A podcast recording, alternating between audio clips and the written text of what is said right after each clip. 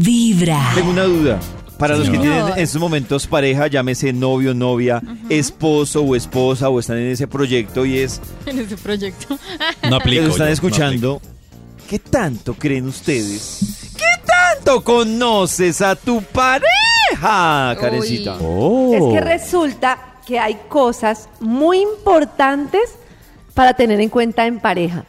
Mejor dicho, esta sí es una cosa que si ustedes están viviendo un dolorcito por ahí con alguien en este sentido, sácalo de tu corazón, porque el próximo martes 24, desde por la mañana, estaremos, es que nos hemos dado cuenta de las ventajas y los beneficios de desahogarse, de contar esas cosas, es que me hizo esto, es que me hizo lo otro, es que pero ese día es el día de sacarlo para que ya no moleste más. Entonces, el 24 preparen sus historias porque les vamos a contar las formas de sacarlo de tu corazón. Mientras tanto, como dice Pollo, les voy a decir cosas que ustedes deben tener muy en cuenta en una relación romántica, pero muy en cuenta. Oh. Y lo primero es las personas aman diferente a como ustedes aman. Sí. Y esto no quiere decir que le terminen a la persona, sino que simplemente es una consideración muy importante.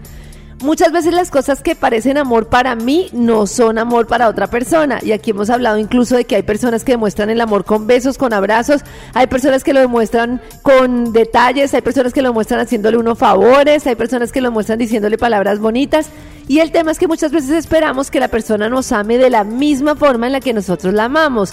Pero hay diferentes formas del amor y por eso es muy importante comunicarse, preguntarle a la persona. ¿Qué es lo que hace que te sientas amado? ¿Qué es lo que hace que yo me sienta amada? ¿Y cómo podemos encontrarnos en esos diferentes puntos? Sí, pero tengo una pregunta ahí. O sea, ¿cómo es ese equilibrio? Porque si yo le manifiesto, yo por ejemplo soy muy física, entonces me gusta el Ah, abrazo, tu física y tu el química, y abrazo, el besito, anatomía. la caricia, y yo le manifiesto a mi pareja que esa es la forma en la que yo me siento amada. Pero mi pareja no tiene ese tipo de amor, entonces para él le cuesta mucho dar un abrazo, una caricia. Entonces, ¿cómo lo obligo a él a que haga eso que a mí me llena? No si lo no le nace, obligar. no le nace. Ah, Tienes si le pones dos opciones. O buscar una persona que tenga tu mismo tipo de amor o entender la forma de amar de la otra persona. Pero Porque estoy eso no va a cambiar. a lo que a mí me hace sentir bien, ¿no? Claro, o entender y valorar el otro tipo de amor, o sea, un poco la, el- el- la tarea muchas veces de la mente y del corazón es ver lo que tengo y no lo que quiero, porque lo que quiero siempre me pone como en, en situación de insatisfacción. Entonces es como que la persona te puede llegar con un ramo de flores, yo que sé, te puede llegar, puede sacrificarse un día y hacer una cosa muy importante por ti, pero para ti no tiene significado porque no te abrazó. Entonces como Claro. entender esto es muy importante y la persona me está demostrando su amor de otra manera, o si definitivamente ya no puedes, pues decir, no, pues yo necesito a alguien que me abrace. No además, nada que a también te puede pasar que tú, el- el- esa, Oh. esa persona te diga, es que Nata no me ama, y Nata diga, o no me demuestra el amor, y Nata diga, Claro. pero ¿cómo que no? Si me la paso abrazándolo, besándolo, Ajá, y él puede esa que diga, persona, y él puede no. que, claro, él puede que diga, pues para mí eso no es demostrarme el amor, para mí demostrarme el amor es que me, Me llame preste y me plata. pregunte cómo estoy. difícil. Claro, Exacto. o O, que me dé para un mí regalo. demostrarme el amor es que me acepte como soy y no me pida que haga cosas que no quiero hacer. Entonces, uy, hijo de madre, es muy complicado. Otra cosa muy importante para preguntarse cuando uno está con una pareja, sobre todo a largo plazo, es si esa persona está abierta a evolucionar.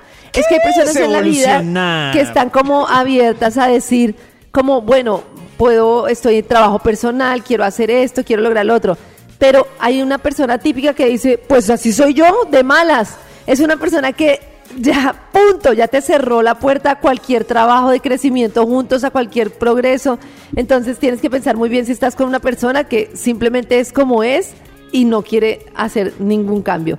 Esta me parece súper difícil y creo que le pasa a muchos hombres y es personas que no son capaces de tener conversaciones incómodas.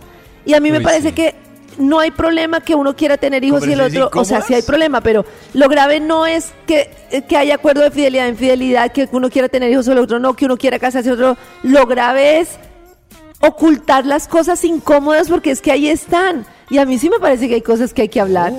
Claro. Pero No. Que, como por ejemplo, los hijos. Sí, por ejemplo, pollo, hay gente que nunca ha hablado de si quiere o no quiere tener hijos porque es una conversación incómoda y siguen con una pareja toda la vida y no- se casan y no han hablado del tema o de la plata o de lo que se sienten mal o de lo que les molesta. A mí me parece que es muy importante las conversaciones incómodas, ¿no? Yo estoy de acuerdo con Karencita y creo que el 100%, el 90% del éxito de una relación, sea amorosa, familiar, amigos, es la comunicación y decirse eso, me gusta esto, no me gusta esto, hagámosle a esto, no le hagamos a esto. Pero en Oh. Colombia, yo no sé, eh, en nuestra cultura, por lo general es eso, es a sacarle el quite o a no tener esas, esas conversaciones incómodas en donde podamos exponer lo que no nos gusta o no nos gusta. Totalmente, totalmente. Es como que hay una situación incómoda, mejor me la callo y no la cuento. La otra cosa que es muy importante es saber cómo lidian las personas con el conflicto. Hay personas que son muy malas para el conflicto, hay personas que huyen en el conflicto, hay personas que confrontan, entonces hay personas que se ponen agresivas. Lo otro es saber cómo eh, todo el tema de, de- de, digamos, las cosas importantes de su historia que inciden en cómo son las personas hoy en día. Si a quién le tienen miedo, qué cosas los hacen estallar, qué cosas los hacen detonar. Eso es muy, muy importante porque si nosotros no entendemos cuáles son esos dolores de esa persona, ni los dolores nuestros propios, pues obviamente no vamos a entender cuáles son esas cosas que generan sensibilidad, esas cosas que no sabemos cómo manejar. Y lo otro que es muy importante es que tengamos valores parecidos. Si para una persona es súper importante ahorrar, para la otra es súper importante divertirse, si la otra la fidelidad es básica, si para la otra la libertad es básica, ¿cuáles son esos valores y en qué valores nos encontramos para poder saber ahí- si estamos juntos? lo que complicado con este listado que nos acaba de dar Karencita es que yo creo que. Eh, el rollo es que uno antes de, de hacer esa indagación de la pareja, uno también debe responderse esas preguntas, ¿no?